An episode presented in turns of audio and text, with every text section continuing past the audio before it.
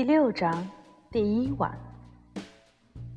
用过茶点之后，莱德纳太太带我去看我的房间。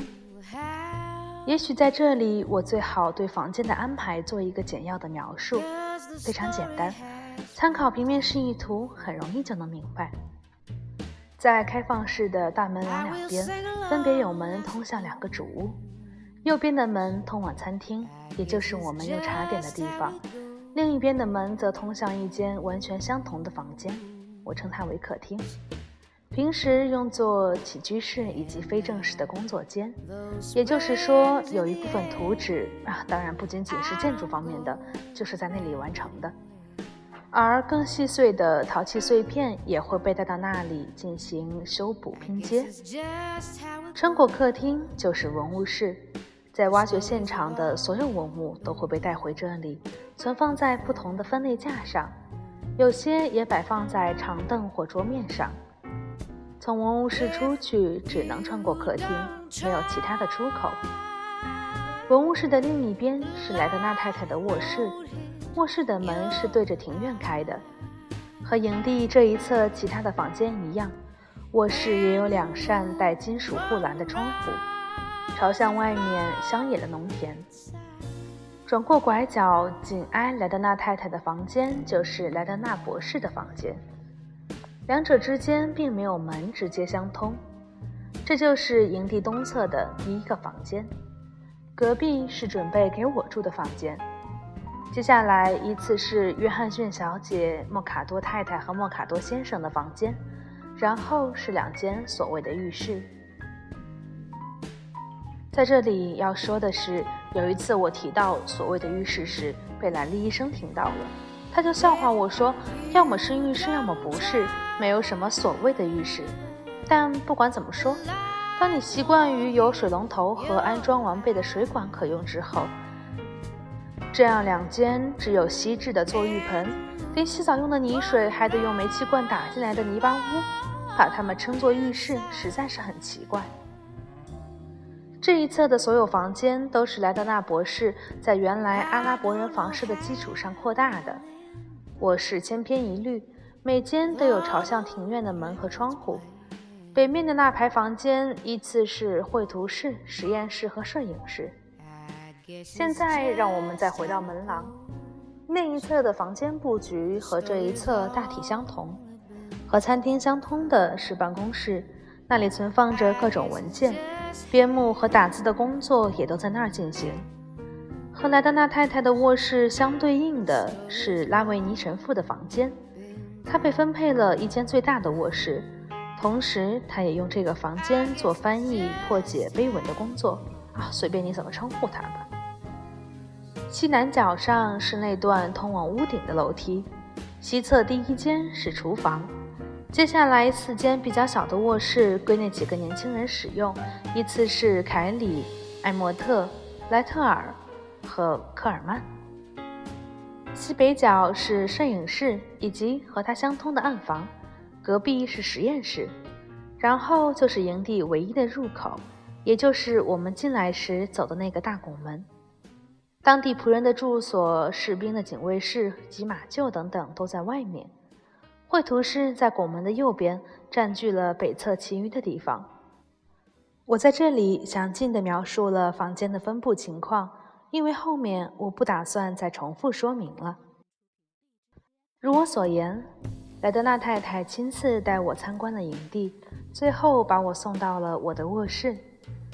她希望我住得舒适，并且对房间的设施还能满意。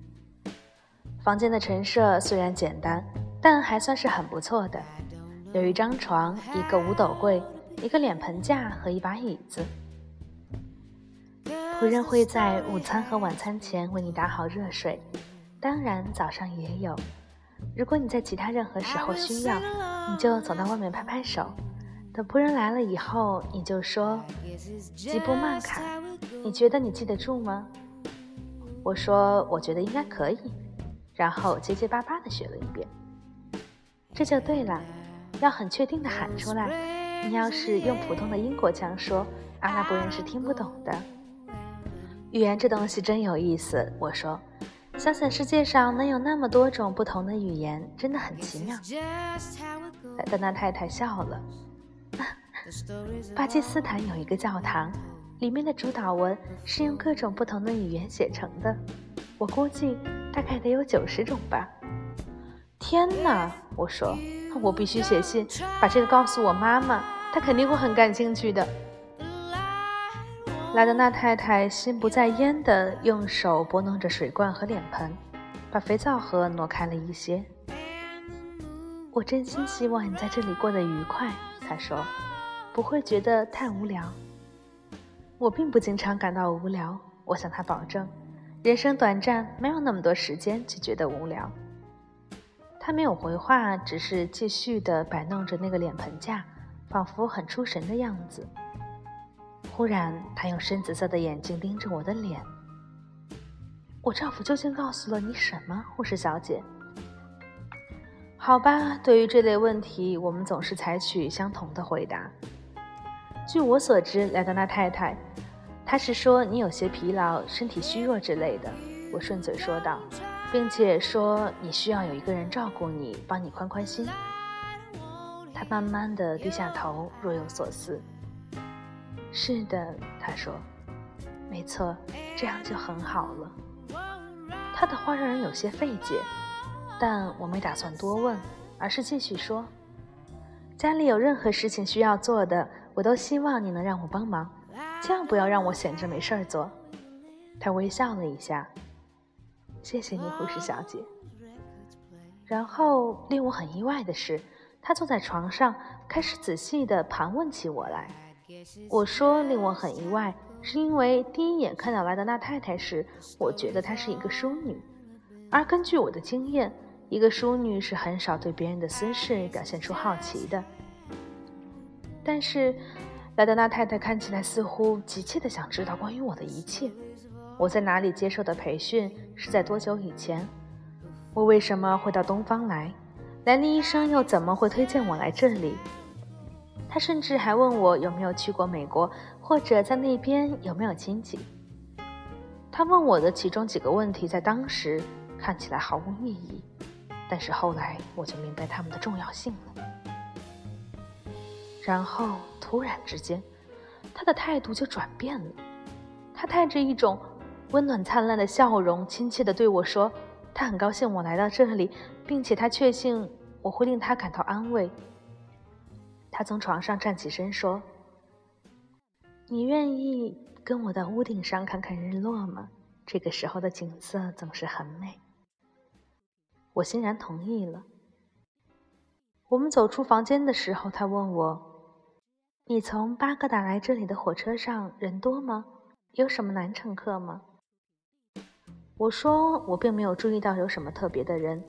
前一天晚上，餐车上有两个法国人。”还有三个搭半程车的人，在他们彼此的交谈中，我猜测他们的工作可能与管道有关。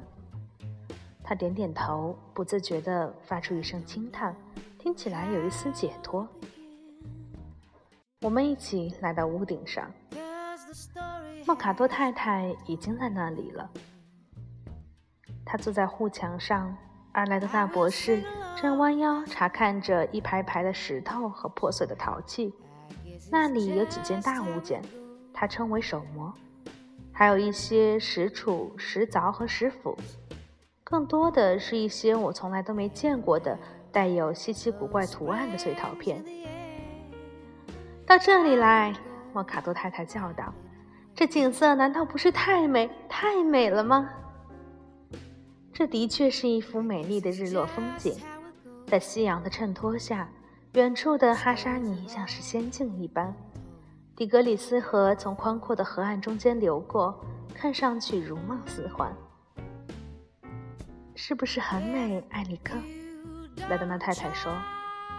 博士心不在焉地抬头看看，小声地敷衍了两句“很美，很美”之类的，然后就继续低头整理他的碎陶片了。莱德纳太太笑着说。考古学家只看那些摆在他们脚下的东西，对他们来说，天空就像不存在一样。莫卡多太太咯咯地笑起来，他们是一群特别奇怪的人，护士小姐，你很快就会发现的。”他说。他停顿了一下，又补充道：“然后你能来，我们都特别高兴。一直以来，我们都非常担心亲爱的莱德纳太太，是吧，路易斯？是吗？”他的声音听起来有些提不起精神。哦，当然了，护士小姐，他最近的情况真的很糟糕，各种担忧、恐惧、奔波、劳累之类的。你要知道，要是有人跟我说起某某人只是精神紧张，我通常都会回答他：“还有什么比这更糟的吗？精神可是一个人的内在核心呢，是不是？”女人呐，女人，我心想。莱德纳太太冷冰冰地说：“不过，玛丽，现在你不用再为我担心了，护士小姐会照顾我的。”“当然，我会的。”我爽朗地说。我相信那会有大不同的，莫卡多太太说。我们都觉得他应该去看看医生，或至少做点什么。他的精神真的已经快要崩溃了。我说的对吗，亲爱的路易斯？以至于你们也跟着我一起心神不宁了吧？达达纳太太说。咱们能谈些别的更有趣的事情，而不是总要纠缠于我该死的病吗？这时我看出来，莱德纳太太是那种特别容易树敌的女人。她说话的腔调中透着冷漠和无礼，当然，我并没有因为这个而责备她。这使得莫卡多太太原本蜡黄的脸上一阵泛红。她嘟囔着说了句什么，但是莱德纳太太已经起身到屋顶另一边找她的丈夫去了。我怀疑莱德纳博士是否听到了他太太走过去的响动，因为直到他把手搭在他先生的肩膀上，莱德纳博士才猛地抬起头来。脸上充满关爱和急切的探寻。莱德纳太太轻柔的点点头。不久，他就挽着他的手臂，两个人一起漫步到远处的护墙，从那里下了楼梯。他很爱她，对吗？莫卡多太太说。是的，我说。看到他们这样，挺让人高兴的。他以一种奇怪的、有点急切的眼神侧目着我。护士小姐，你觉得他究竟得的是什么病？他稍微压低了声音问我。哦，我并不觉得他有什么大毛病，我愉快地说，只是有些疲惫吧。我想，就像是我们喝茶时候那样。他的眼神依旧死死地盯着我，然后突然问：“你是精神科的护士吗？”天哪，当然不是。我说：“你怎么会这么想呢？”他沉默了片刻，然后说：“你知道他最近这段时间有多奇怪吗？莱德纳博士没有告诉你。我并不赞成在背后讲病人的闲话。此外，根据我的经验，通常你也很难从病人的亲戚那里听到实话。在得知真相之前，你只能在黑暗中摸索，毫无头绪。当然。”如果有一位医生负责病人的治疗，就不同了，他会告诉你所需要知道的所有事情。但是目前的情况是，并没有医生负责，他们从来没有正式的邀请过来李医生给他看病。而且在我内心深处，我也并不完全确信兰尼医生把所有能告诉我的都告诉我了。我必须承认，考虑到面子问题，做丈夫的常常会对妻子的实际情况有所隐瞒。但是这不要紧，我了解的越多，就越清楚应该怎么做。莫卡多太太显然是迫不及待地想说出来。啊，我心里认定她一定是个不怀好意的女人。抛开职业的考虑，就人的本性而言，我也很想听听他要说些什么。如果你愿意，也可以认为这是我的好奇心在作祟吧。我说，就我所知，莱德纳太太最近一段时间变得有些不太正常。莫卡多太太令人生厌地笑了起来。不正常？何止啊！都快把我们吓死了。有一天晚上，她说有人用手指敲她的窗户，然后就看到一只没有胳膊的手，后来变成一张黄色的脸贴在他的窗户上。可是当他跑到窗户那时，却又什么都没发现。啊，好吧，你说可怕不可怕？我们都觉得毛骨悚然。也许是某个人想和他开玩笑呢。我提议道：“哦，不会的，这些都是他的想象而已。就在三天以前晚餐的时候，他们在村子里放枪，差不多离这儿有一英尺远。他吓得跳起来，大喊大叫，把我们所有人都吓坏了。而莱德纳博士马上冲过去，不停地对他说：“哦，没事的，亲爱的，什么事儿都没有。”表现得极为可笑。你明白吗，护士小姐？我觉得男人有时候是在鼓励女人有这种歇斯底里的妄想。啊，很遗憾，这是件糟糕的事情。妄想是不应该被鼓励的。如果是妄想，的确不应该鼓励。我不动声色地说：“不是妄想，还能是什么？”我没有说话，因为我不知道该说些什么。这件事情挺有意思。对于任何一个处于紧张情绪中的人来说，枪声引起尖叫都是很自然的反应。但是那个关于鬼脸和手的奇怪故事就不同了。在我看来，无外乎是两种可能性：要么是莱德大太太捏造的。毕竟，就像小孩子为了成为焦点，常常会撒谎，编造一些根本没有发生过的事情来吸引别人的注意；要么，就像是我前面提过的，这是一个蓄意的恶作剧。我想，就是那种像科尔曼先生一样缺乏想象力的年轻人会认为很有趣的事情。我决定密切地注意他，因为精神紧张的病人有可能是被一个愚蠢的玩笑吓得发疯的。莫卡多太太斜着眼神看着我说：“嗯，她是一个风情万种的女人，你不觉得吗，护士小姐？那种注定要遭遇很多事情的女人，在她身上发生过很多事吗？”我问。“嗯，她的前任丈夫在她只有二十岁的时候就死在战场上了。我觉得这是特别令人同情，同时也很有传奇色彩、很浪漫的事情。你觉得呢？”我觉得这就好比非要把一只鹅说成是天鹅一样。我冷冷地说：“哦，护士小姐，这是多么独到的见解啊！实际上，这是千真万确的。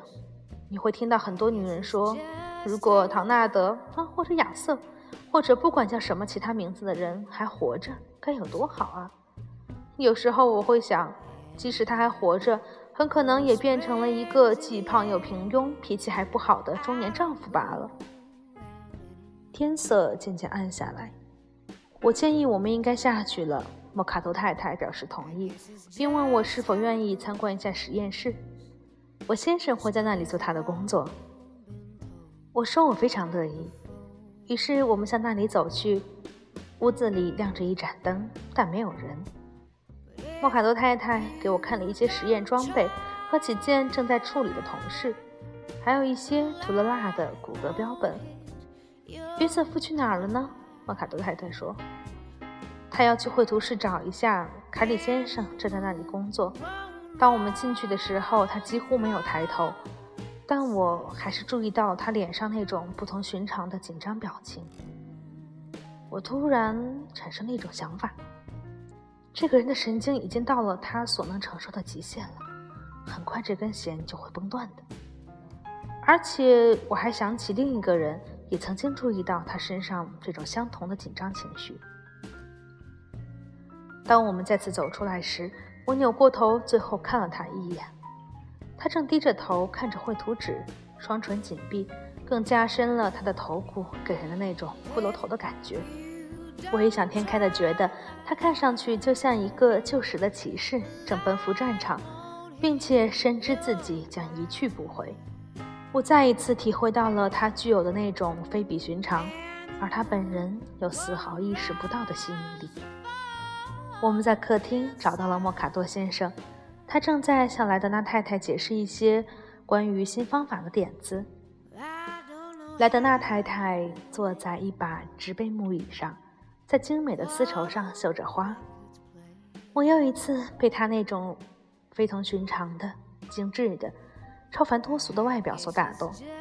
她看上去不像是血肉之躯，而更像是仙女下凡。莫卡多太太用又高又尖的声音说道：“啊，约瑟夫，原来你在这儿啊！我们还以为你在实验室呢。”她一跃而起，显得惊慌失措。仿佛莫卡多太太的到来破解了咒语一般，然后他结结巴巴地说：“我，我现在得走了，我正在，呃正在。”他并没有说完，就转身向门口走去。莱德纳太太用她温柔的、拉拉长长的声音说道：“你必须找时间给我讲完，实在是太有趣了。”他抬头看看我们，心不在焉的甜甜一笑，又继续埋头刺绣了。过了一小会儿，他说：“护士小姐，那边有一些书，我们的藏书相当精美，挑一本坐下来看看吧。”我来到书架前，莫卡多太太呆立了片刻，然后突然转过身走出去了。他从我身边经过的时候，我看见了他的脸，带着狂野的愤怒。我不喜欢他的这个样子。我不由得想起凯尔西太太说过的一些暗指莱德纳太太的事情。我不愿意相信那些是事实，因为我喜欢莱德纳太太。但是尽管如此，我还是会怀疑那里面会不会有一些是真的。